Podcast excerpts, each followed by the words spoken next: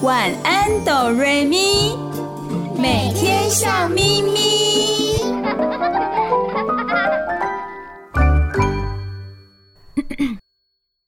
准备好了吗？我们要开始喽！预备备，开始。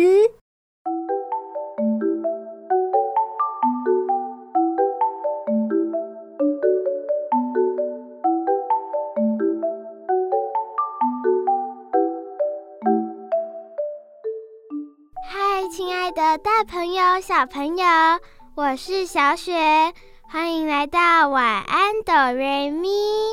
每个礼拜天晚上九点到十点播出的节目。大家好，我是小光，你收听的电台是 FM 九九点五 New Radio 云端新广播电台。嗨，亲爱的大朋友、小朋友，我是小雨。欢迎你们一起收听今天的晚安哆瑞咪。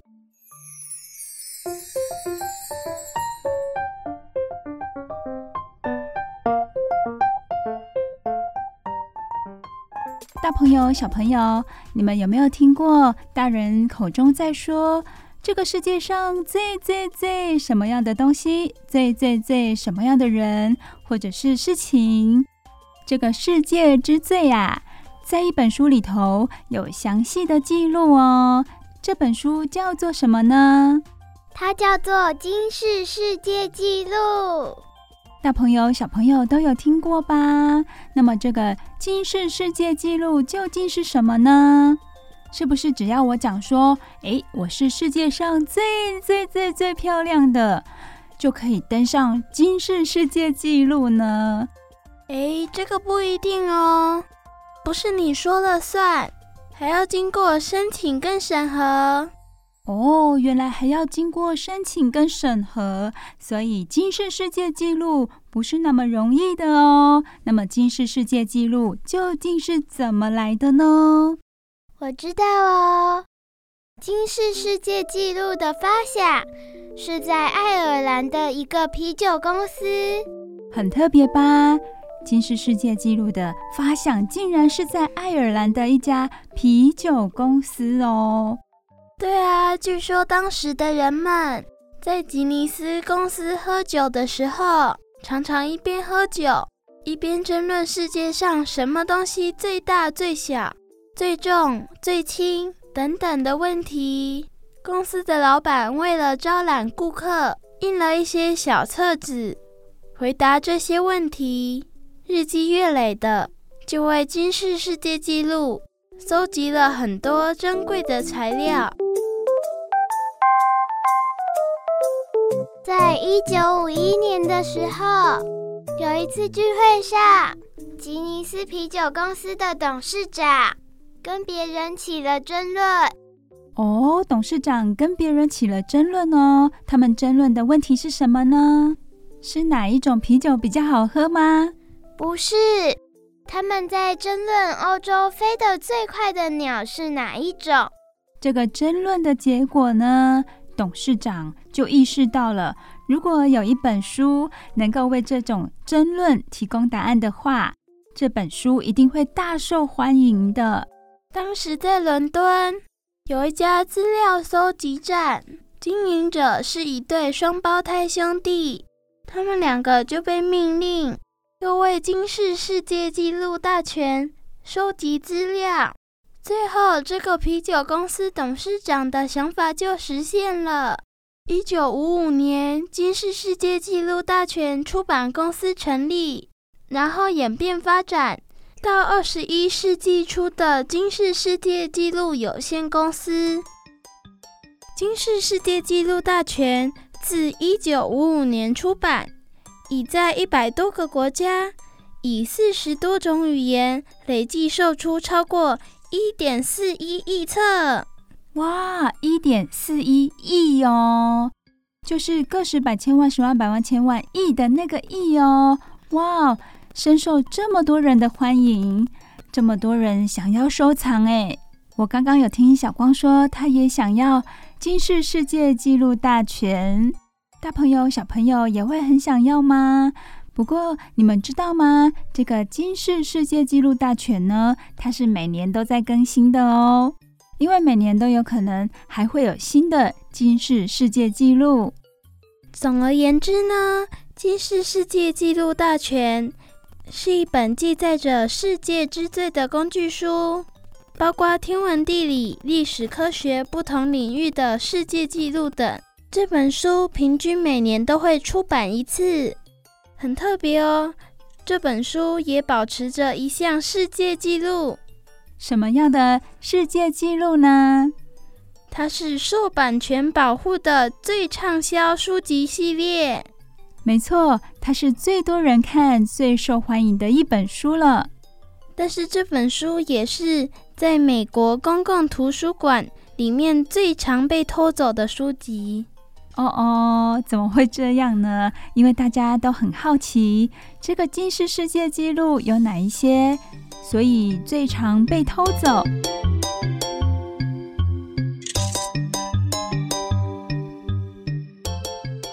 大朋友、小朋友，我们除了介绍一下《金氏世界纪录大全》这本书它的由来之外呢，今天还要跟大家分享一下。有哪些金氏世界纪录？谁要先讲呢？小光、小雪还是小雨？我想要最后一个，所以小雪先说好吗？好啊，好啊！我要讲的是世界最大根的芋头。诶，我记得小雪非常喜欢吃芋头，对吧？对啊，尤其是芋头做出来的料理，很香，很好吃吧？哇哦！如果你拥有这个最大最重的芋头的话，你可以吃好几天了，可以做很多不同的料理。那么，这个世界上最大最重的芋头是在哪里出现的呢？是夏威夷的一个农场种出来的，它的重量约有二十二公斤哦。不过，加上它的茎叶的部分。总共接近四十五公斤，可以吃的部分已经重达二十二公斤了，好大好重哦，等于是一个小朋友的重量了呢。对啊，一般芋头的重量通常只有零点四五到零点九公斤。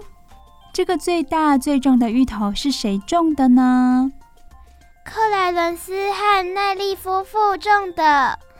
他们说，这根芋头可以让一百八十个人食用，这么多人可以一起享用这个芋头哦。这个芋头的金氏世界纪录之前也有人申请哦。之前在金氏世界纪录大全上记录的很重很重的芋头呢，是二零零七年的时候来自中国的芋头，虽然很重。不过它也只有三公斤，来自夏威夷的大芋头刷新金氏世界纪录。谢谢小雪的分享哦，这个全世界最大最重的芋头，希望它也很好吃啦。会不会舍不得吃呢？它是全世界 number one 呢，有可能哦。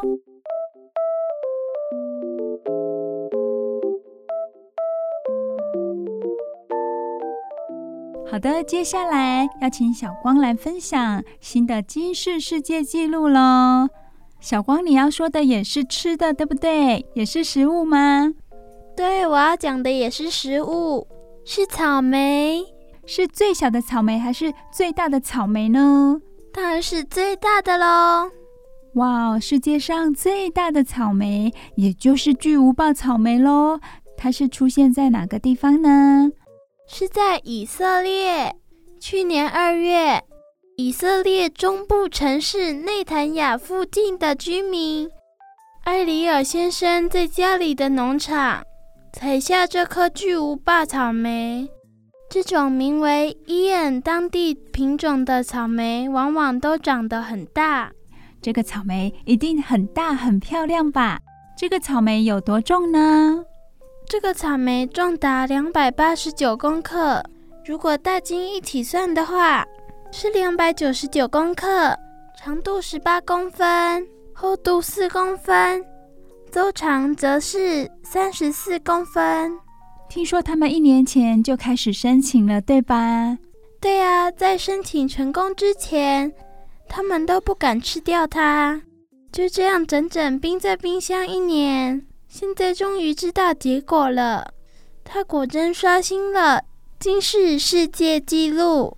之前最重的草莓是在福冈采的草莓，那时候已经是二零一五年了。日本福冈的草莓。重量是两百五十公克，那这个最新最重的草莓呢？两百九十九公克，已经遥遥领先了耶！它到底长什么样子？小雨真的很好奇，而且到底好不好吃呢？小雨，你知道吗？它的样子像飞碟。为什么像飞碟啊？它不就是草莓吗？头大大，尾巴尖尖的啊！你们都想错了，这个世界上最重的草莓，已经不是草莓原来的样子了。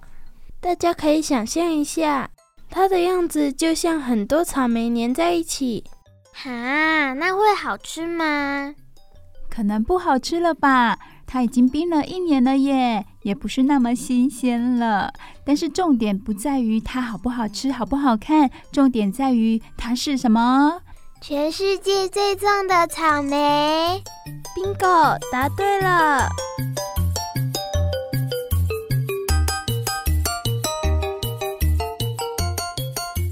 接下来换小雨分享喽。小雨要分享的也是有关吃的。大朋友、小朋友，你们有没有特别喜欢吃某个东西呢？而且常常吃它，一吃就是很久很久的时间。在美国有一个男生，他是大人了，他很喜欢吃大麦克汉堡，而且啊，他连吃五十年哦。大朋友、小朋友有没有觉得很好玩呢？原来吃东西也可以来申请金氏世界纪录。这个美国人他认为大麦克汉堡是世界上最好吃的汉堡，所以他连续吃了长达五十年，累计起来他已经吃掉了三万两千个大麦克汉堡喽，因此打破了金氏世界纪录。而且他真的非常喜欢大麦克汉堡哦，他把包装按年份排列收藏。可以说是大麦克汉堡的超级粉丝。他的名字，这个美国人的名字叫做葛斯克。他表示，只有仅仅八天没有吃到大麦克，其他的话，通常一天一个大麦克，偶尔还会吃到两个以上。他说，他在一九七二年第一次吃到大麦克，并咬下第一口的时候，就深深爱上它了。而且他本身有什么样的个性呢？他说，当他喜欢一件事情的时候，他就会坚持下去。哇，他吃那么多大麦克汉堡，身体还好吗？对，小雪讲到重点喽，他的身体状况也是大家所关心的。他的健康状况并没有任何问题，他其他的饮食也都是非常均衡的。金氏世界纪录大全记录了很多很特别的记录。如果亲爱的大朋友、小朋友很感兴趣的话，也可以上网搜寻一下，就可以知道最新的金氏世界纪录喽。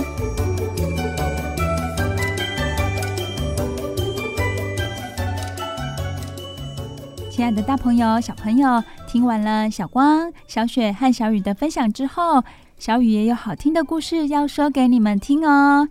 我们先休息一下，接下来就要听故事喽。你收听的节目是每个礼拜天晚上九点到十点播出的《晚安，哆瑞咪》。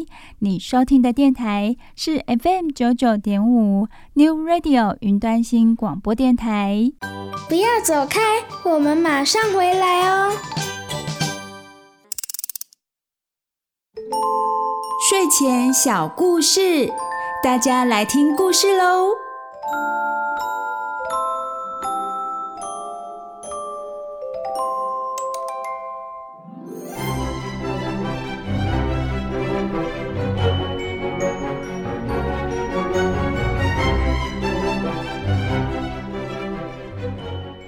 嗨亲爱的大朋友、小朋友，我是小雨，很高兴的又来到我们晚安哆瑞咪睡前故事的时间了。你收听的节目是每个礼拜天晚上九点到十点播出的晚安哆瑞咪。你收听的电台是 FM 九九点五 New Radio 云端新广播电台。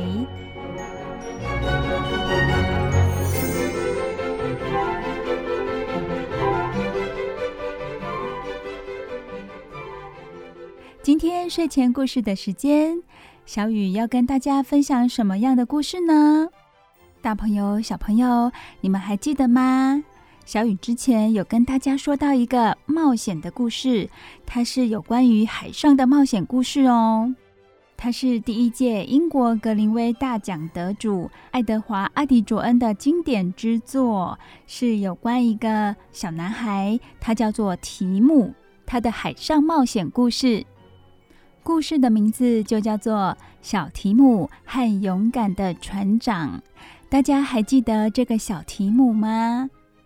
小提姆住在海边，不是我们平常跟别人开玩笑说：“诶，你住在海边，管很大的意思哦。”他是真的住在一栋靠海的房子里。从小他就好想好想当一名水手。当然喽，他很常到海边玩耍。也跟船伯伯还有船长成为好朋友。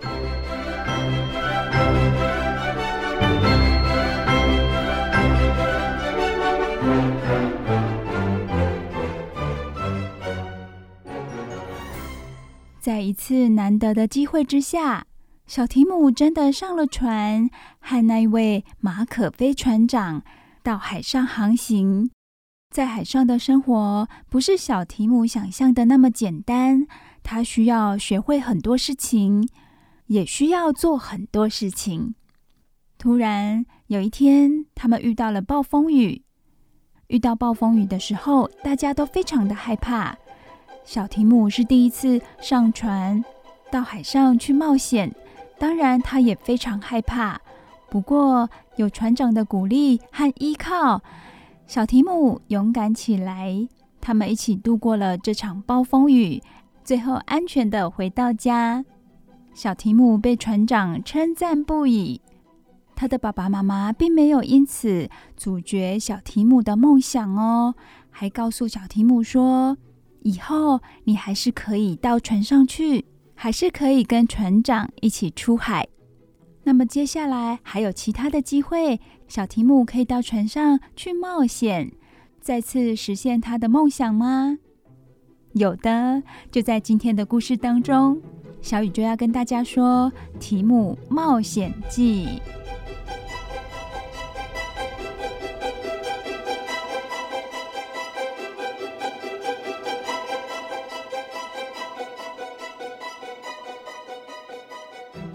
冒险记精彩的部分就在于故事的主角遇到危险的事情，而小提姆他想要当一个水手，所以他会遇到的困难和危险就是暴风雨了。那么这一次提姆的冒险，他又会遇到什么样的人事物呢？今天的故事相当的精彩哦，小雨邀请大朋友小朋友一起收听。今天的故事名字就叫做《提姆冒险记》。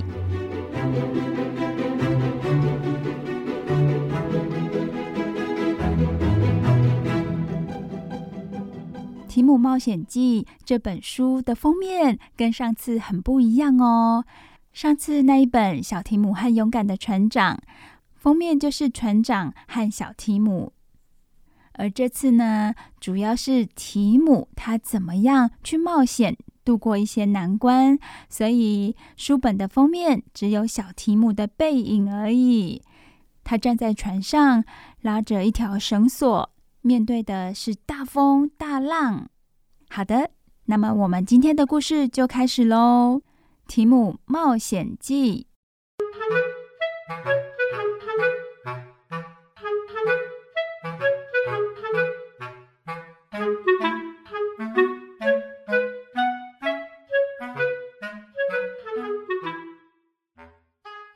个暴风雨的日子，小提姆待在海边的家中。提姆念书念累了，便看向窗外。他想：“嗯，要是现在能像上次那样乘船出去冒险的话，不知道该有多好呢。”哇哦，小提姆真的很勇敢，对吧？看到外面的暴风雨，他还是很想坐船出去冒险呢。有上次那个暴风雨的可怕经验，他的心里并没有感到畏惧哦，而是非常的强壮跟勇敢。虽然心里这么想，可是提姆和他的爸爸妈妈说好了，他要乖乖的在家念书，而且既然讲好了，就要遵守诺言。亲爱的小朋友，有没有像提姆一样呢？跟爸爸妈妈约定好的事情，都有没有做到呢？提姆非常的遵守诺言哦，不过他还是自言自语的说：“哎，算数算得好烦哦！可是不好好学的话，我以后怎么可以当一名好的水手呢？”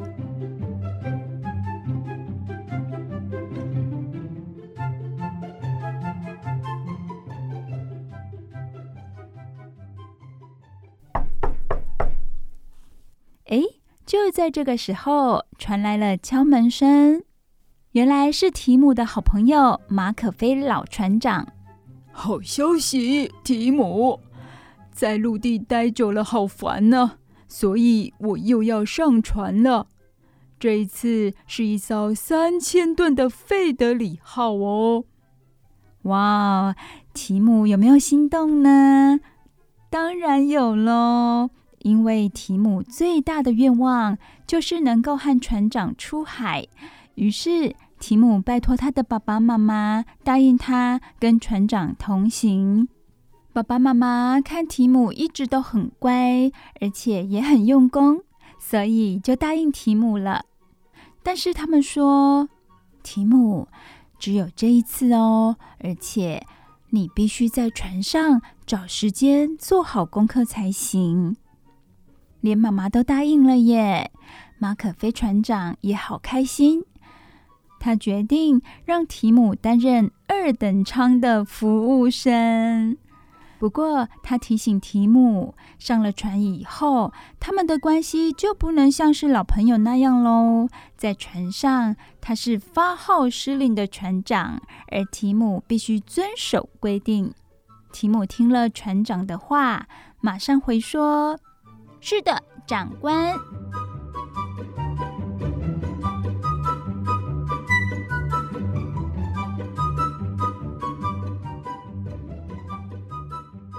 很快的，出发的日子到喽。提姆的爸爸妈妈都去送行。当提姆挥手说再见的时候，妈妈的眼泪就流下来了。为什么呢？因为妈妈很舍不得呀。不晓得提姆会不会遇到一些危险呢？他能不能够平平安安的回到家？提姆看到妈妈这个样子，也不禁的感到寂寞和伤心。提姆上船之后，遇到的第一个人是一名叫金杰的红发高个儿。这个男孩长得又瘦又高的，拥有一头红发。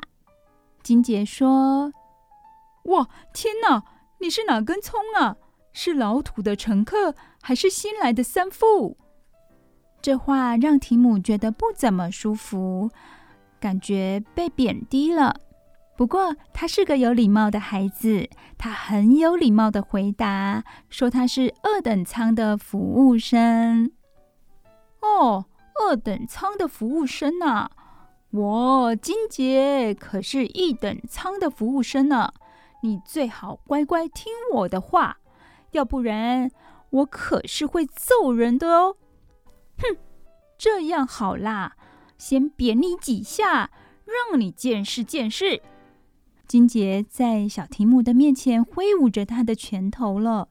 可是提姆听了，害不害怕呢？嗯，他不但不害怕，还一副很镇定的样子。这使得金杰开始变得友善起来。他带提姆到他们的寝室，并带他去见水手长。幸好提姆他是很镇定，表现一副不害怕的样子，所以金杰才会对他开始友善。在路上呢，金杰特别警告提姆哦，船长是个脾气暴躁的达达。大朋友、小朋友，你们知道达达是什么吗？达达就是在不同地区、不同时代，对于出现在欧亚大草原不同的游牧民族的泛称，不是一个具体的民族或者是团体，只是对一群游牧民族的称呼，叫做达达。有的达达呢，脾气很暴躁，所以金杰就这么形容船长。说他是一个脾气暴躁的达达，他警告提姆最好是能躲开就躲开。提姆听了好惊讶哦，因为他觉得他所认识的马可飞船长怎么可能跟达达一样呢？不过说不定哎，人上了船以后就会改变呢，到时候。会不会连提姆自己也变成了小达达了呢？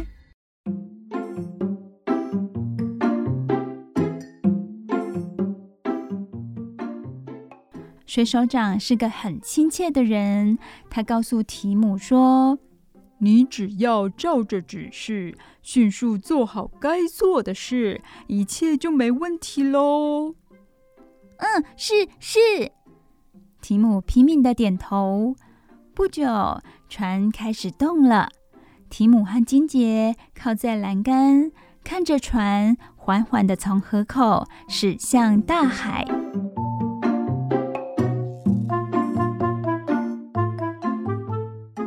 出海之后，就跟上次一样啦。提姆的工作就不曾停过，但只要遇到好天气，提姆就会利用工作的空档，到甲板上找个有阳光的地方，做什么呢？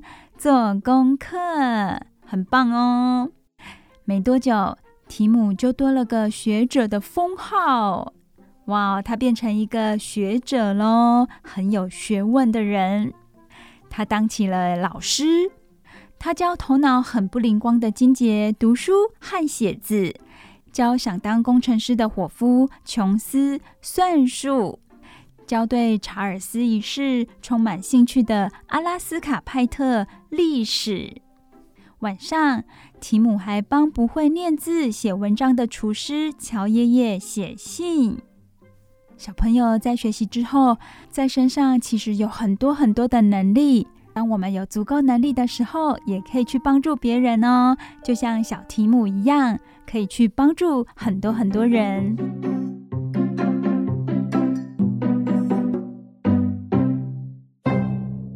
现在，我们把镜头转向金姐，那位瘦瘦高高、有着一头红发的金姐。金姐她跟提姆非常的不一样，她是个既懒惰又顽皮的孩子。她常常偷懒，躲到某个角落看漫画。肚子饿了呢，就去偷舔船员们的橘子果酱。无聊的时候，就去惹船上的猫。由于提姆很喜欢猫，所以看到金杰在欺负猫的时候，他就好生气哟。不过没多久，金杰就因为自己的顽皮而尝到苦头了。什么样的苦头呢？这艘船的三副，他秃头，不过他是个十分注重外表的人，所以呢，他花了很多很多的心思在他的头上。他的房间里有好几瓶不同颜色的生发水。他常常用这些生发水在自己的头上，希望可以长出头发来。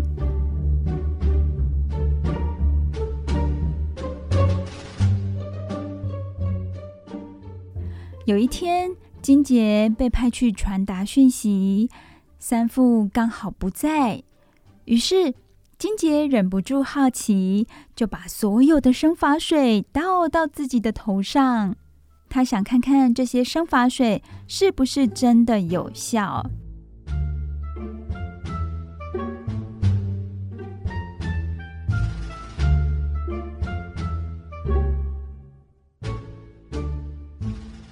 金杰最后拿来试的是一瓶外形奇特、充满怪味的绿色药水。当他把药水倒到头上的时候，哎，突然有一种奇妙的刺痛感传来，而且刺痛感非常的强烈。可怜的金杰啊，他完全不晓得这是怎么一回事。他的头发开始不停地长，不停地长，不停的长。他走到甲板上的时候，提姆看见了，提姆吓了一大跳。天哪！哦，金姐，你怎么了？赶快，赶快，趁船长还没发现，你赶快去把头发剪短吧。他们都知道马可飞船长不喜欢长发。看起来非常邋遢的样子，所以金杰也赶快到船上理发师那里，请理发师帮他的头发剪短。金杰剪了头发之后，却一点用也没有耶！一个小时以后，头发又长到肩膀了。哇，小朋友，你们一定无法想象吧？怎么可能头发会长得这么快呢？一个小时就可以长到肩膀，然后呢，还有两个小时以后，头发就长到背后了。这么短的时间之内，头发就长到这么长，真的让人觉得很惊慌。要是没有遇到船长的话，恐怕头发就会长到腰部了。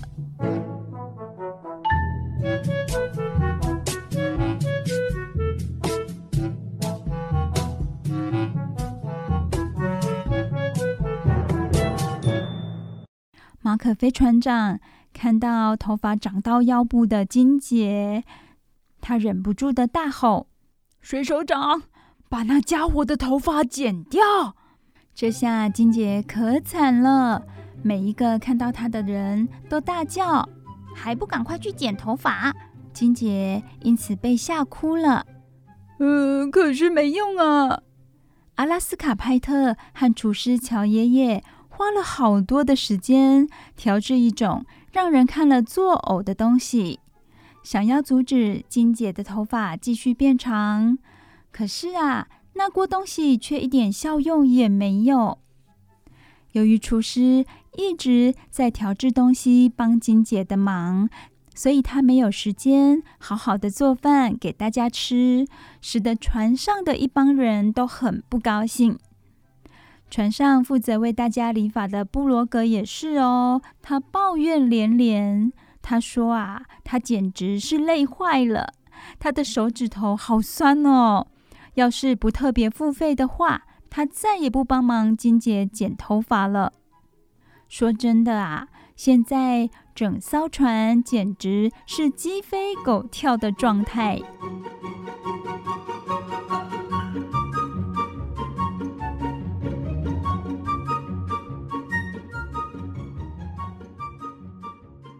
金杰难过的躲进小船里面，因为他知道这些鸡飞狗跳的状态都是他惹的。他剩下的朋友就是提姆，还有船上的那只猫了。这真是一只难得的猫，为什么呢？尽管受尽金姐的欺负，这只猫还是不会计较，它紧紧地陪在金姐的身边。提姆一有空就会去探望金杰，他不仅送晚餐过来，还向布罗格借大剪刀来帮金杰剪头发。提姆真的很体贴，很照顾他的同伴哦。在混乱当中，日子变得越来越糟糕了。亲爱的大朋友、小朋友，这次提姆的船上冒险遇到了一位同伴。金杰，他的顽皮最后让他尝到苦头，就是他用了三副的生发水，让他的头发不断的变长。所有船上的人都拼命的在帮他阻止他的头发变长，但是大家的生活也变得越来越混乱，越来越糟糕。这样的情形会停止吗？会有停止的一天吗？亲爱的大朋友、小朋友，接下来的故事呢，就在我们听完一首歌之后，小雨会继续为大家说哦。现在先让我们的大耳朵、小耳朵休息一下，听好听的歌曲喽。你收听的电台是 FM 九九点五 New Radio 云端新广播电台。你收听的节目是每个礼拜天晚上九点到十点播出的《晚安，哆瑞咪》。不要走开，我们马上回来哦。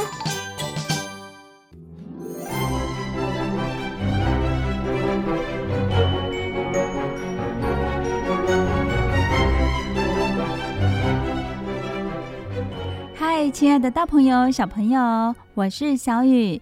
你收听的节目是每个礼拜天晚上九点到十点播出的《晚安，哆瑞咪》。这里是 FM 九九点五 New Radio 云端新广播电台。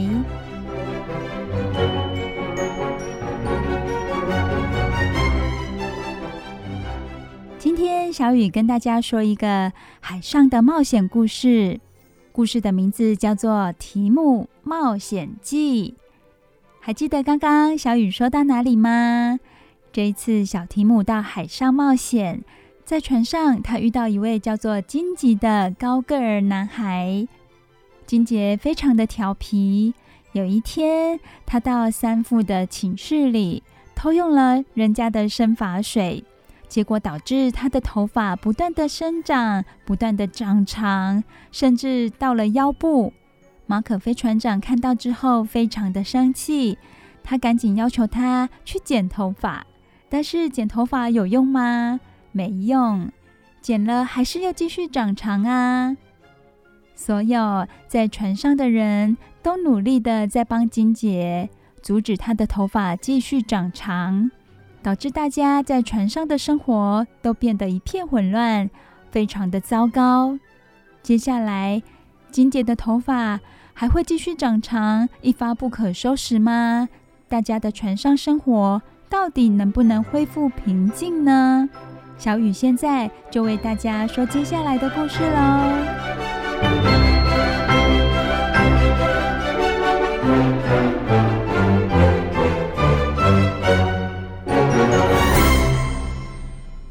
有一天，天空乌云密布，海水浪潮翻涌，船员们开始抱怨食物。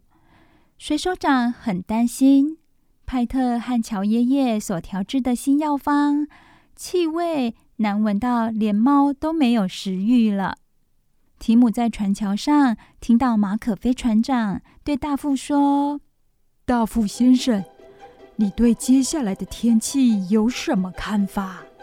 我有不祥的预感，我敢发誓，暴风雨就要来了。”马可飞船长他经常出海，所以他对天气的变化很有感知。很敏感哦。接下来呢，他命令所有的人都到甲板上，用木板将所有的舱门封紧。另外，他还特别交代，别让那两个男孩上来。哪两个男孩呢？就是金杰和提姆。接下来的好几个小时，船员们在甲板上忙得不可开交。他们要在暴风雨来临之前做好所有的安全措施和准备。现在风声隆隆，浪潮汹涌，有时浪花甚至还翻过船员，溅湿了一伙人。哎，这个时候金杰到底在哪里呢？没错，他还躲在他的小船里，而且。无论提姆怎么叫他，他都不愿意下来。这下子该怎？这下子该怎么办呢？暴风雨就要来了，而金杰还在甲板上的那艘小船上，非常的危险呢。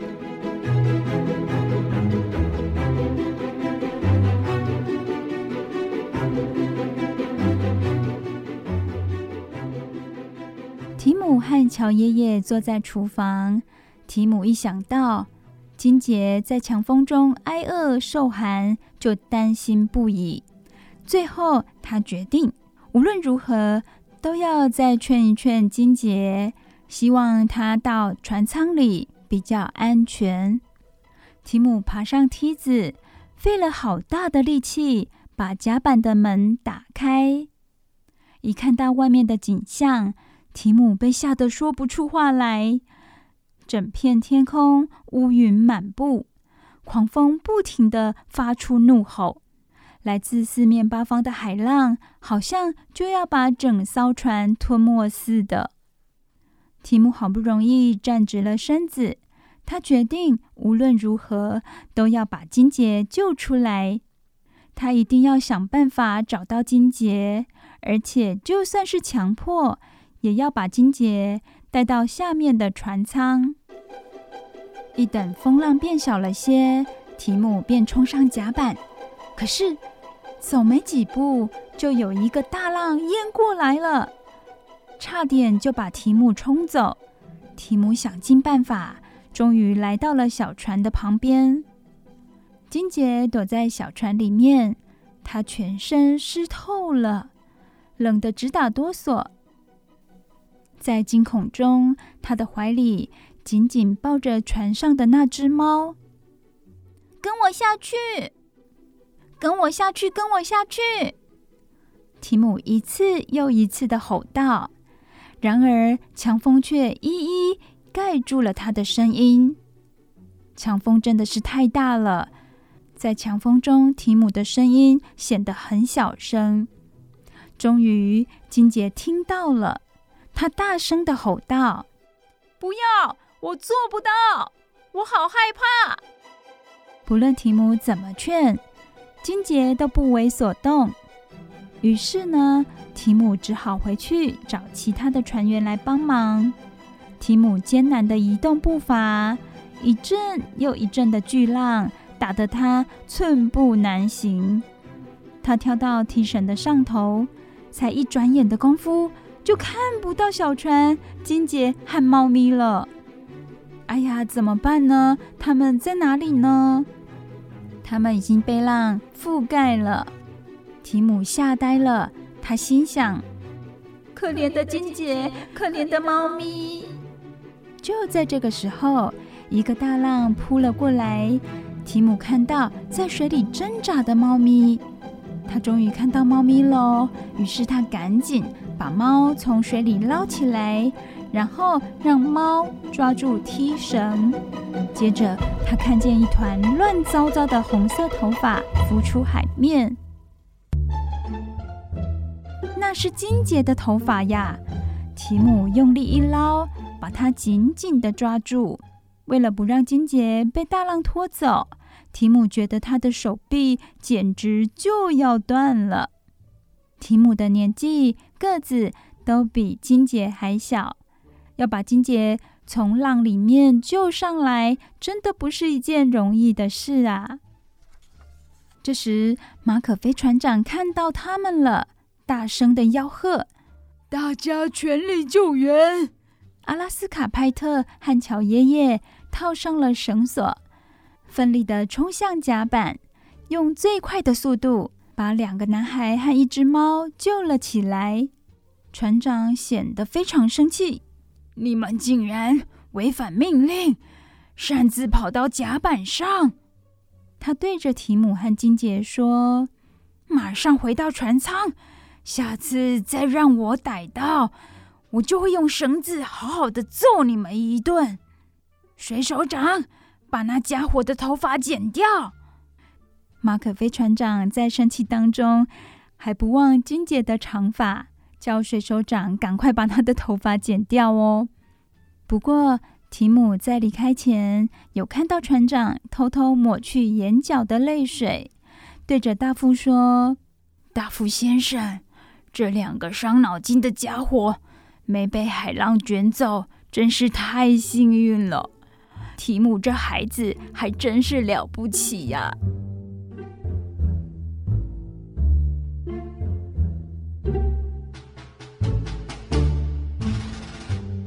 回到船舱，派特和乔爷爷用毛毯将提姆和金杰的身体裹得紧紧的，让他们上床休息。乔爷爷为他们和小猫准备了两杯热可可和一盘热牛奶。船员布罗格则利用这段时间把金姐的头发剪掉。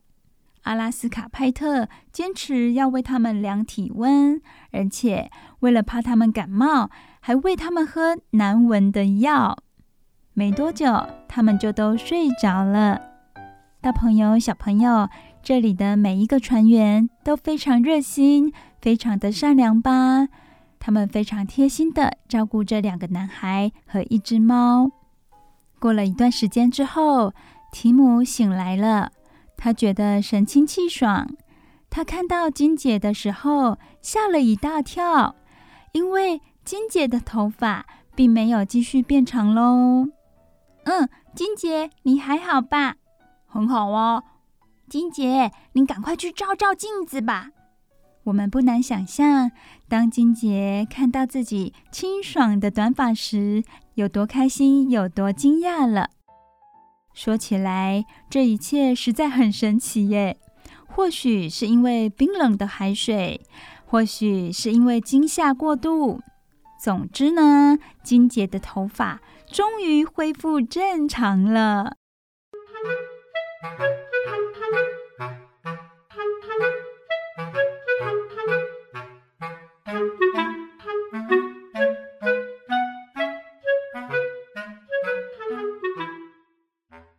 天以后，太阳出来了，海面归于平静，天气变好，变暖和了。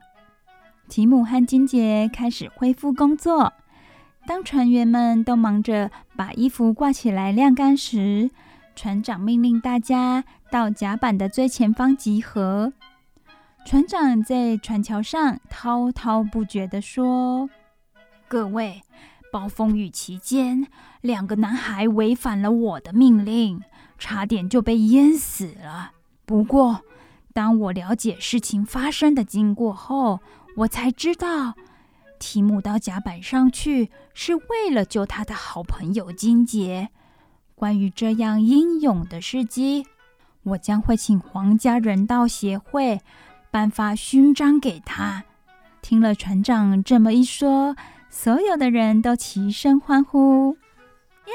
呜耶耶！船长继续说：“阿拉斯卡派特和乔爷爷不畏巨浪，救回两名男孩和一只猫。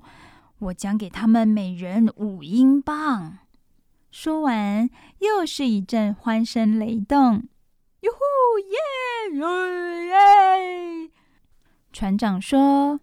不过呢，我希望他们两人接下来可以停止制造难闻的药方，赶快做好吃的食物给大家吃吧。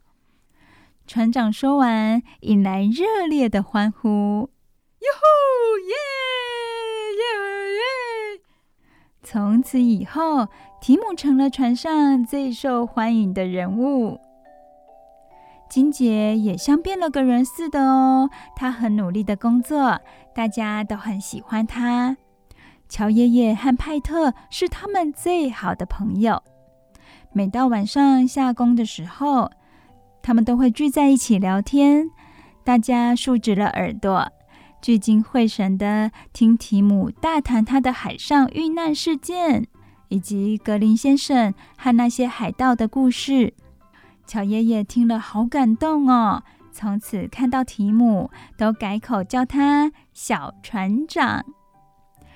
水手长也很欣赏提姆，他花了许多时间告诉提姆一些水手必备的知识。然后呢，提姆还会回过头来把他学到的东西说给脑筋变灵光的金杰听，也就是说，一起学习的意思。不过，提姆可没有因此就荒废他的功课哦。小雨知道大朋友小朋友会蛮关心提姆的功课呢。妈妈交代他要做功课，他有没有做呢？他是有做的哦，大家不用担心。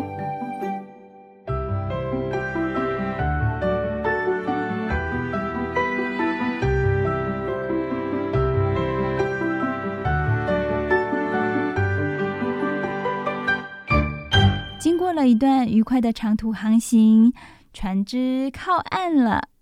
提姆的爸爸妈妈到码头接他，还邀请金杰去住他们家。无家可归的金杰开心地接受了他们的邀请。提姆和金杰后来一起回到学校上课。提姆的阅读、写作、算术、历史和地理都是全班第一，可见他在船上是多么的用功啊！金姐的地理成绩呢，是全班第二，看来这段时间她也非常的努力哦。不过，最令提姆感到骄傲的是什么呢？是邮差送来了一枚漂亮的勋章，以及一张写着他勇敢冒险事迹的奖状。提姆的爸爸把奖状拿去裱框，而且呢，把它挂在客厅的墙上。他为自己的孩子感到非常的骄傲。亲爱的大朋友、小朋友，《提姆冒险记》这个故事已经为你们说完喽。这次的冒险有没有很精彩呢？希望今天的故事大家都会喜欢。小雨每个礼拜天晚上九点到十点都会为大朋友小朋友带来精彩的故事，下个礼拜也是哦。记得锁定 FM 九九点五 New Radio 云端新广播电台来收听小雨说故事。好了，我们休息一下，让大耳朵、小耳朵休息一下吧。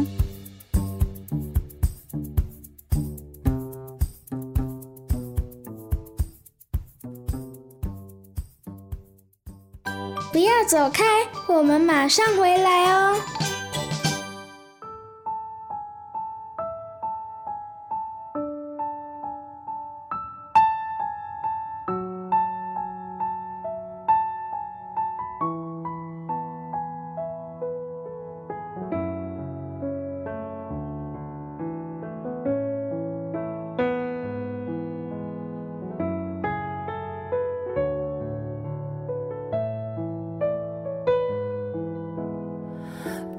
时的小黄花，从出生那年就飘着童年的荡秋千，随季节晃到现在。Re so so 西哆西啦嗦啦西西西西啦西啦嗦，吹着前奏，望着天空，我想起花瓣试着掉落。亲爱的大朋友、小朋友。